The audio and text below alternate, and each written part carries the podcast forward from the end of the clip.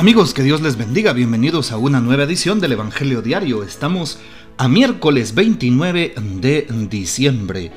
Hoy celebramos en la liturgia, dentro de la octava de Navidad, a Santo Tomás Becket.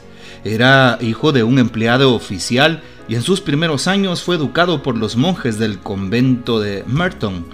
A los 24 años consiguió un puesto como ayudante del arzobispo de Inglaterra, el de Canterbury quien se dio cuenta de que Tomás tenía cualidades excepcionales para el trabajo. Ordenado sacerdote y luego consagrado como arzobispo, pidió a sus ayudantes que en adelante lo corrigieran con toda valentía cualquier falta que notaran en él. Qué interesante ver la humildad y sencillez de este gran santo de Dios, Santo Tomás Becket, obispo. Pidamos pues su poderosa intercesión. Y dentro de esta octava de Navidad, Hoy contemplamos el texto de San Lucas capítulo 2 versículos del 22 al 35. Transcurrido el tiempo de la purificación de María, según la ley de Moisés, ella y José llevaron al niño a Jerusalén para presentarlo al Señor, de acuerdo con lo escrito en la ley. Todo primogénito varón será consagrado al Señor, y también para ofrecer, como dice la ley, un par de tórtolas o dos pichones. Vivía en Jerusalén un hombre llamado Simeón, varón justo y temeroso de Dios, que aguardaba el consuelo de Israel. En él moraba el Espíritu Santo, el cual le había revelado que no moriría sin haber visto antes al Mesías del Señor. Movido por el Espíritu fue al templo, y cuando José y María entraban con el niño Jesús para cumplir con lo prescrito por la ley, Simeón lo tomó en brazos y bendijo a Dios diciendo, Señor, ya puedes dejar morir en paz a tu siervo, según lo que me habías prometido, porque mis ojos han visto a tu Salvador, al que has preparado para bien de todos los pueblos, luz que alumbra a las naciones y gloria de tu pueblo Israel. El padre y la madre del niño estaban admirados de semejantes palabras. Simeón los bendijo y a María, la madre de Jesús, le anunció, Este niño ha sido puesto para ruina y resurgimiento de muchos en Israel como signo que provocará contradicción, para que queden al descubierto los pensamientos de todos los corazones, y a ti una espada te atravesará el alma. Palabra del Señor, gloria a ti, Señor Jesús. Bien, importante saber que dentro de la octava de Navidad se abre también este texto muy hermoso, y el cual nos recuerda el día de la purificación de Nuestra Señora según la ley de Moisés en el templo y también la presentación del niño Jesús. Ahí está. Ocho días después de su nacimiento el niño es llevado al templo. Hay personas, hay católicos que se preguntan el por qué nuestros niños son bautizados de chiquitos, de pequeños. Y muchas veces algunas personas eh, del movimiento protestante también reclaman esto a la Iglesia Católica. ¿Por qué bautizan pequeños si Jesús se bautizó grande? Bueno, son dos contextos distintos, hay que recordarlo. Y nosotros tenemos como primeros padres a nuestros hermanos judíos, ¿sí? Son nuestros primeros padres en la fe. Nos han legado y nos han enseñado todo lo que supone el Antiguo Testamento. Y para los judíos, ocho días después de nacido, especialmente el niño primogénito varón, es presentado en el templo y para ellos era su bautismo. La presentación en el templo era su consagración a Dios, le circuncidaban y de esa manera el niño quedaba, por así decirlo, impregnado de la gracia de Dios y era parte, pasaba a ser parte de los miembros de la comunidad judía o del pueblo de Israel con este acto.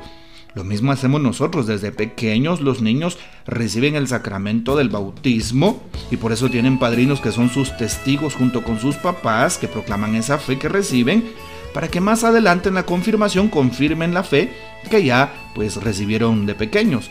¿Y por qué de pequeños? No solo por este eh, acto que hacen los judíos, también imitando a los judíos ocho días después de nacidos hacemos el bautismo de los niños, sino también para que los niños desde pequeños vayan tomando conciencia del temor de Dios, para que desde pequeños los niños también puedan crecer en esa gracia divina, desde, estando, desde estar pequeños. Y por cualquier situación de emergencia, por cualquier incertidumbre en la salud del niño, pues no haya tampoco ningún problema. Sabemos que si el niño llegase a morir, Dios no lo quiera, pues se va con su sacramento del bautismo, siendo un hijo de Dios, siendo un miembro de la iglesia y participando de la vida de la gracia, puesto que en el bautismo nuestros nombres se inscriben en el libro de la vida, lo dice el libro del Apocalipsis. Bueno, para que nos demos cuenta. Entonces, pues estos son también los elementos que debemos de tomar en cuenta y de tener claros, ¿verdad? Hoy también hay algo muy lindo es que Jesús es presentado en el templo y nos recuerda el cuarto misterio gozoso del Santo Rosario, la presentación de Jesús en el templo y la purificación de Nuestra Señora, la Virgen María. Bueno, es importante también saber que eh, María, como, las otras mujeres, hacían una serie de abluciones, de purificaciones, pidiendo la bendición de Dios, sobre todo en el templo, eh, después de haber tenido pues a un hijo y derramado sangre, lo que era normal pues en, en un parto, ¿verdad? Lo que es normal hasta el día de hoy. Y bueno, pues se purificaban, se purificaban. Recordemos que en el, en el, pueblo judío la sangre representa el alma de la persona. El alma va en la sangre para los judíos y por eso es que debían de purificarse. No así, mm, pues nosotros, ¿verdad? Como católicos, la forma de ver las cosas pues es un poco distinta. Pero la gracia de Dios siempre llega y su santa bendición. También hoy nos damos cuenta cómo eh, también el, el hombre el sacerdote del templo Simeón, que es anciano, dice el texto, al igual que Ana, pues es movido por el Espíritu y va al templo y se encuentra con mm, Jesús, José y María. Claro, reconocen aquel pequeño niño humilde, sencillo y noble, ¿sí? Eh, reconoce la presencia de Dios. Y Simeón hace un cántico que sale de lo profundo de su corazón al ver al Señor. Y es el cántico del, eh, Nunc Dimitis, así se le llama. El cántico que hacemos en la liturgia a las horas, sobre todo en la hora de completas antes del descanso nocturno. Ahí se hace este cántico.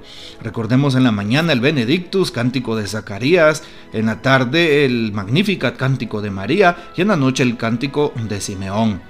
Ahora, Señor, Puedes dejar a tu siervo irse en paz, morirse en paz, porque mis ojos han visto a tu Salvador. Dichoso Simeón, tuvo en brazos al niño Dios, vio la, vio la luz del mundo y así lo dice, al que has preparado para bien de todos los pueblos. Y dice, luz que alumbra las naciones y gloria de tu pueblo Israel. Ahí está. Veamos qué palabras más inspiradas las que dice Simeón. Todos los días que vamos a la Santa Misa sucede lo mismo. Como Simeón, tenemos a Jesús en nuestras manos. Como Simeón, comulgamos a Jesús. Él es el sol que nace de lo alto. Él es el que ven nuestros ojos. Una persona que diga jamás vi a Jesús es una persona mentirosa. Has visto a Jesús vivo presente en la hostia consagrada. Ahí está todo Él, como dice Santo Tomás de Aquino, en cuerpo, alma, sangre, espíritu y divinidad. No olvides eso, por favor. Así que nuestra fe debe de crecer sabiendo y reconociendo que Jesús está presente, sí, en todo su esplendor y gloria en la hostia consagrada, en ese humilde, pequeño y sencillo pedazo de pan en donde Él quiso quedarse con nosotros. Bueno, al observar entonces el texto de hoy, no nos cabe duda de que el Señor está con nosotros, de que el Señor nos da la posibilidad de verlo, de verlo y escucharlo en la palabra, de verlo en los sacramentos, especialmente en la hostia consagrada en Eucaristía, los jueves eucarísticos, qué importante ir los jueves eucarísticos allí al, al templo. También vemos a Jesús en el que sufre, en el necesitado, ver su rostro vivo en aquel más necesitado. Ojalá que, que tengamos esa disponibilidad, esa sensibilidad para que en este tiempo ayudemos al prójimo desde la caridad. Y finalmente, Jesús está con nosotros, el Señor está con nosotros. Simeón bendijo a sus papás, a José y María, y también le dio un anuncio a María profético, ¿sí? Y este, este niño le dice, está puesto para ruina y resurgimiento de muchos, ¿sí? Como signo de contradicción, ni modo. En este mundo, Jesús fue un signo de contradicción para los poderosos, para los fariseos, para aquellos que querían tener el poder. Fue un signo de contradicción para los que estaban mal, actuando mal, porque Jesús les decía sus verdades, Jesús les señalaba el camino correcto hacia Dios. Por eso todo cristiano también es un signo de contradicción en este mundo si vive las virtudes del Evangelio, si vive la auténtica caridad, el amor, la paz, si vive la defensa de la vida humana, seguiremos siendo signos de contradicción como Jesús lo fue en su tiempo. Y consuela a María, eh, porque le dice a ti una espada te atravesará el corazón, como que ya tenía perfilado aquel, aquel hombre profeta lo que le iba a pasar a María, el Espíritu Santo pone eso en su boca. ¿Sabes? Tú que estás escuchando este audio, no importan tus circunstancias, tus adversidades y tus problemas, no importan tus pecados, el Señor siempre estará a tu lado, te va a resguardar y te pedirá que ya no peques más, te pedirá que no tengas miedo, te pedirá que cambies tu vida, porque Él ahí estará fielmente. Así que agradezcámosle al Señor. Que el Señor nos bendiga, nuestra Madre Santísima nos guarde y que gocemos de la fiel custodia de San José. Y la bendición de Dios Todopoderoso, Padre, Hijo y Espíritu Santo descienda sobre ustedes y permanezca para siempre. Amén. Comparte este audio y hasta mañana.